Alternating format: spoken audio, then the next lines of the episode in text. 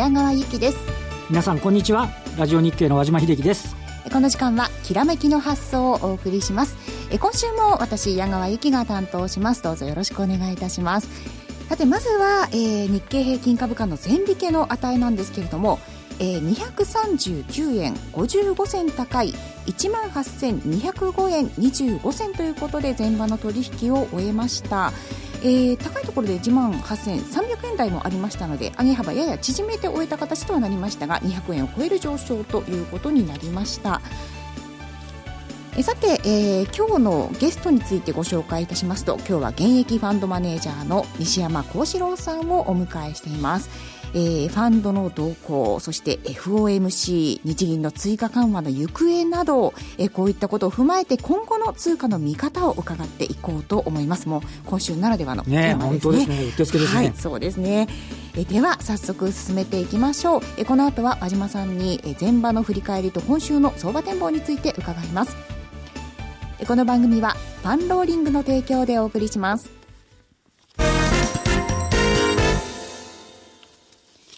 さて、改めまして、前場の東京市場の動きお伝えしていきます。えー、日経平均株価の、えー、前引けの値、改めてお伝えしますと、239円55銭高い18,205円25銭となりました。えー、高いところが9時58分の18,329円57銭です。安いところは9時8分、えー、寄り付き直後ですね、18,010円67銭ということになっていますので、値幅が320 20円ほどでしょうかね。ということになっています。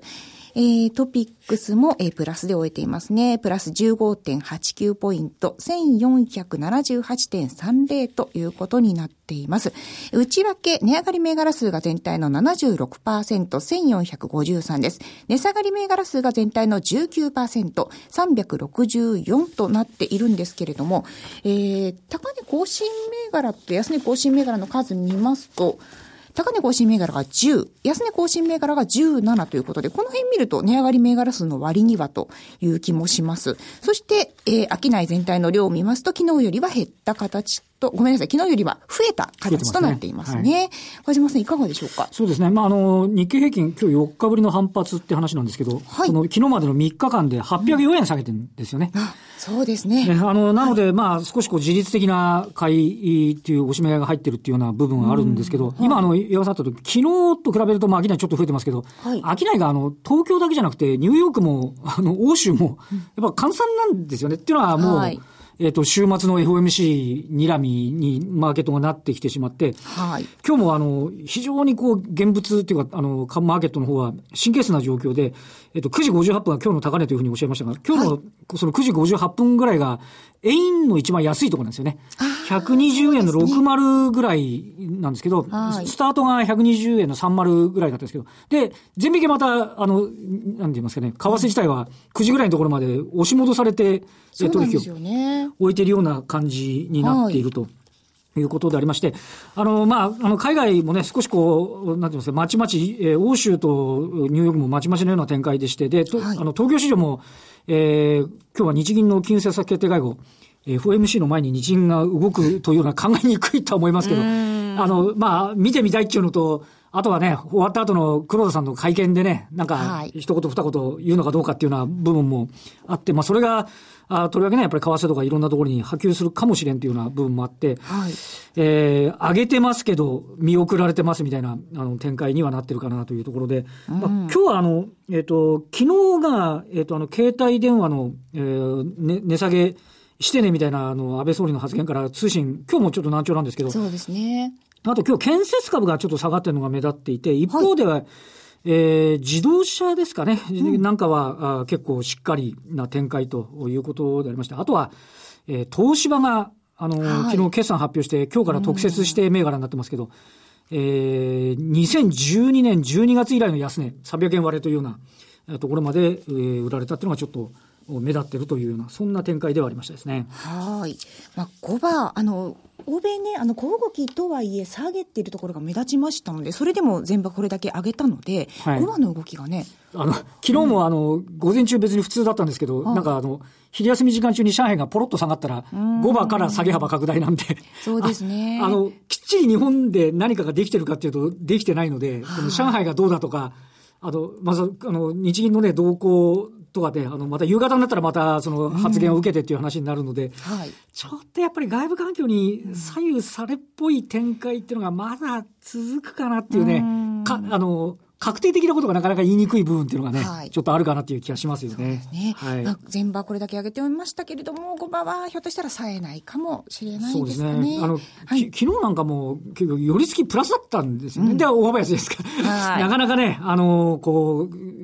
トレンドは出、出にくいような感じにはなっちゃってるような気がしますよね。ね5場の動きも注目したいところですが、はい、えではこの後は、今日のゲストをお招きしてお話をじっくり聞いてまいります。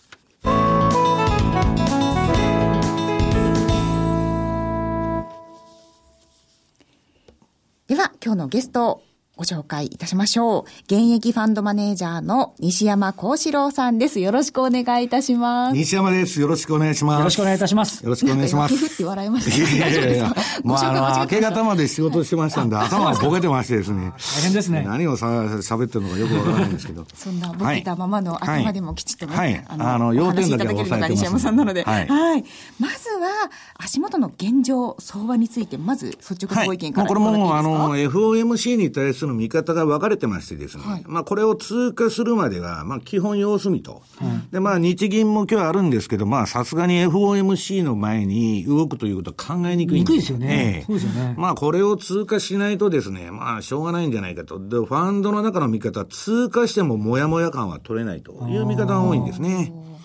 で、今、あの、これもう、あの、対、大した材料もないのに、この日経平均が、特に日本国内の要因で言えば PK も入れてるわけですそうですね。下げる理由がないんですけど、はい、結局外部要因で持ってかれてると。うん、で、外部要因が、その大した材料が出てなくても最近下げるんです。そうですね。ええ。これはですね、あの、ファンドの、うん、この、まあ、あの、放送でもよく取り上げている、あの、レーダリオっていう世界最大のあの、マクロのヘッジファンドですね。グローバルマクロ、はい、ブリッジウォーター。はい。これが、まあ、全天候型ファンドつって、常にロングオンリーで何かの買いを持つ。というファンドを運用してて、相場が上がっても下がっても儲かるというですね、えー、要するにファンドをやってるんですけど、これがものすごい成績がいいんでみんな真似しとるんですね。私が知ってるシンガポールのファンドなんかもこれクオン付けなんですけど、全くえー、ストップロスも置かないで分散投資だけで乗り切ろうというファンドなんですね。で、それでいい成績上げてきた、その、レーダーリオのブリッジウォーターも、8月はさすがにマイナスになったと。えー、マイナス4%になったんです。で、こういうファンドというのは、えー、一定以上のリスクを持たない。はい、えー、リスク均衡戦略中、その、まあ、あの、運用の種類なんですね。はい、で今みたいに、バーカみたいに相場が上げ下げしてボラティリティが上がると、リスクを落としてくるわけです。で、そういうファンドが今山ほどありまして、世界に。これが、えー、ボラティリティが上がりすぎて、えー、過大なリスクを同じ1枚持ってても、はい、日経平均1週間1000円動く相場と200円動く相場じゃ、全然リスクのあれが違うんで、はい、でリスク資産を落として、まあ、いわゆるポートフォリオリバランスですね。はい、これをやってまして、はい、それがですね、日本株の売りだとか、いろんな感じで波及してると。いうことなんですね。ボラティリティが高いから、株式はちょっとやめようという。そういうことです。結果的に言うとね、あの、あの、投資した別売買動向を見ると、8月4週、9月1週がドバッと利越しになってれば、そのあたりが要因ということです、ね、だからまあ、こういう、その、もともとこの1937年の再来とか言って、この相場に相当警戒して、はい、そういうヘッジポジションを、あちゃんとやってるとこでも、4%のマイナスになっちゃうと。なるほど。だから、まあ、普通のファンドだと30%とかやられてるのが普通だと思うんですけどね。ねはい。うんまあ、売りが売りを読んでのこの状況なのかもしれないんですけども、はい、まあ、そんな中で、えー、ファンドがそういった動向で動いている中で、今週、大きな山場をマーケットは迎えるわけですが、はい、そうですね。えー、FOMC のこの利上げについて、ずばり、西山さん、9月は、どんなふうにお考えなんですか、うん、いや、私はないと思ってるし、やったら大変なことになると。で、まあ、今日はまあ、放送時間そんなないんで、はい、あの、今、あの、ネット見ると、あの、ローレンス・サマーズが、まあ、利上げをしてはいけない5つの理由っつって、はい、まあ、日本語にも翻訳されて出てると思うんですけどね。はい、とにかくまあ、えー、うん、今の段階で利上げしても、うん、これあの IMF のこの前 G20 があった時にラガルドさんが、はい。利上げなんかするなっつってアメリカにバンバン言ってるわけです。ね、なんでかっつったら、この後ですね、どうせ世界は不況に向かいそうだと。で、利上げしたって数ヶ月後に、その世界不況の対応で利下げするならやらない方がいいと。ところが、もうイエレンとしては、その信任がかかってますから、はい、年内に利上げする、利上げするって言ってるわけですから、ね、今、軌道修正難しいわけです。だから、まあ、あの、いずれかのその段階で僕は年内はやると思うんですけど、まあ、10か12に。はい。ただですね、これ私はやってもやらなくても一緒だって言ってるんです。一緒？ええ、うん、利上げがあってもなかっても、あの、為替相場に関して言えばですよ。はい、なぜかっつうと、アメリカ利上げすると、おそらく株安になるだろうと。こんな9月にみんなやるなって半分の人がやってる中で。そうすると、えー、株安でリスクオフの円高になっちゃうと。はい、で、えー、今度アメリカが利上げしま、してもですね、次の利上げがもう2016年、来年の相当後半にないと行われないという見通しであれば、ドルを積極的に買う理由なんか何もないわけです。なるほど。だって、あの、緩慢な利上げしかしないって言ってるんですから、これもドル安要因だと。はいで、利上げを見送っちゃうと、これはドル安円高になると。まあ当然利上げが、はい、ねはい、そうすると、今のマーケットは円高円安で言うと円高リスクが非常に高い。で、これが覆されるのは、黒田さんが PKO に出たとき。ここで円安日本株高に転換するんじゃないかと。なるほど。と、和島さん、あとあの、なんだっけ、あの、日銀の ETF のね、そうですね3日に1回の買い入れて、はい、あと6億ぐらいですかね、残り。ええはい、もうあと十数回やったら終わりでしょ？そうですね、はい。そしたら11月ぐらいまでには、そうなんですよね。バズーカ打たないとですね、玉がないじゃないですか。はいはい、じゃあ日銀が買い入れやれますっつったら日本株叩き売られるわけですから。そうですね。さすがに ETF の買い入れは私はやるだろうと。はい。だからそこから買いになるんです。だから、まあ、あのー、円安とか株高っていう意味では、次の黒田さんの動き待ちということだと思うんですね。じゃあ、利上げしたら、まあ、教科書的にはドル高円安かなと思うんだけれども、まあ、瞬間的にそうなったとしても、今、そうなんですよ。利上げはそのドル高要因なんですけど、はいそのドル高な、あの、その利上げして株安になっちゃうと、いつものリスク回避の会とかわけのわからない円買い、スイスフラン買い、まあ、必ず出るんです。だから、本来なら、その利上げしたらドル高なんですけど、今じゃあ、その利上げしてアメリカ景気いいから利上げしましたと、その結果ドル高株高というシナリオをかけるかちょっと、かなり厳しい。なるほどですね。ええ。だから、まあ心配しなくても黒田さんがどっかで出てきますから、なるほど。まあそこで出ても何も遅くないと。あの、追加緩和すると1か月ぐらいは相場絶対上がりますから。はい。ええ。そうですね。その黒田さんの直近の出番がまさに今日なわけですけれども。今日はやらないですね。だから10月末ですかね、やっぱり妥当なところだと、ね。FOMC 前のあれと、今ね、円がこんな十分に安い、あの、状態で、はいはいここで、その、殿下の方とやっちゃうっていうのはないですし、国債の買い入れはもうできないですし、はい今買う国債もうないですから、ないから機関投資家に売ってくれっつってやっとるような、あの、あれですからね。はい。じゃあその今のお話で言うと、もし、あの、9月の利上げあるにしろないにしろ、しばらくは円高方向に行き、でも、秋の終わり頃にきっと日本からの救済があって、あの、必ず対応を打ちますから、はい、だから私、あの、FX はゼロサムゲームですけど、株はプラスサムのゲームだと。はい、で、常に株を上げようとするわけです、政府の当局者も。はい。だからまあ必ず対応は打ってくるだろうと。だからまあ、例年通り秋の循環で下げたとこは買いだと思ってるんですけど、まあ今まだね、あの FOMC あの通過したらじゃあファンドとかに買うのかっつったら、いやちょっともやもや感がまだ取れないなということなんですね。で、まあ何よりも、今あの、これ、前回の出演の時にも言ったんですけど、このボラテリティレベル。はい。これがまあ、ファンドもこれであの、リスク、あの、ポジションをですね、相当あの、リスク均等ファンドがあの、うん株から債券に移ったり、いろんな動きをやってるんですけど、うん、まあこれこの前の9月9日10日には、ボラテリティが45と。うん、まあ8月の20日ぐらいまでは単なる14とか15のレベルだったのに、はい、こんなん私がですね、これあの、見てても、こんなボラテリティあんまり見たことない。大体 西山さんも見た30ことないんです。ええ。30超えると、ちょっと親っていう水準なんですよね。いや、まあ30ぐらいまでいいんですけど、40ちゅっとですね、ちょっと異常なレベルです。どれだけ異常かってことですえよねえ。。だから今、これわけのわからん上げだとか下げだとか続いてて、これ市場はですね、これが続くと売ってやられ買ってやられになってて、はい損がどんどん溜まって傷んでくる。要するに、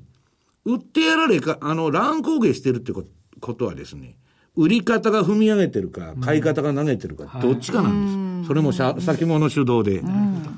この4で、その40とかその数字を示した時っていうのは、もう、どうしたらいいんですかね？いや、だからこのあの、私のシステムで言うとですね、バンクと、要するにあの、前回も言いましたけど、はい。金は銀行に入れとけと。要するに売りでも買いでもない相場なんです。だから皆さんじっくりここはですね、資金を温存して、この秋のですね、循環的な買い場の押しを狙うべきじゃないかというふうに思うんですけどね。うん。まだ今、今現在もそういう時期なんですね。まあ、まあそこそこ下げてるんで、あの、まあ、もう値幅としてはいいんですけど、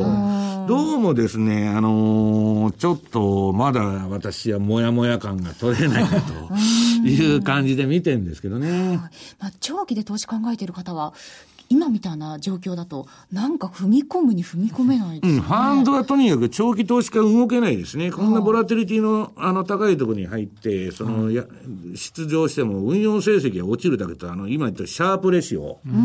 これが悪くなっちゃうと、ファンドっていうのは極端に評価が下がりますんで、はい。運用成績が 100%, 100%でも50%でもマイナス3%でもかあんま関係ないんです、シャープレシオの悪いファンドっていうのは投資が出ませんので、安定度が高いかどうかそういうことです。そういうことですよね。あの、リターン上げるのにいくらのリスク取ってるかっていう指標ですから、ここはまあ、普通は出ないんですね。うん。まあ、このボラティリティの中では、ちょっと様子見という姿勢もまた大事なのかもしれないと。まあ、あの、心配しなくても、あの、黒田さんがまた何かやってくれるでしょうから、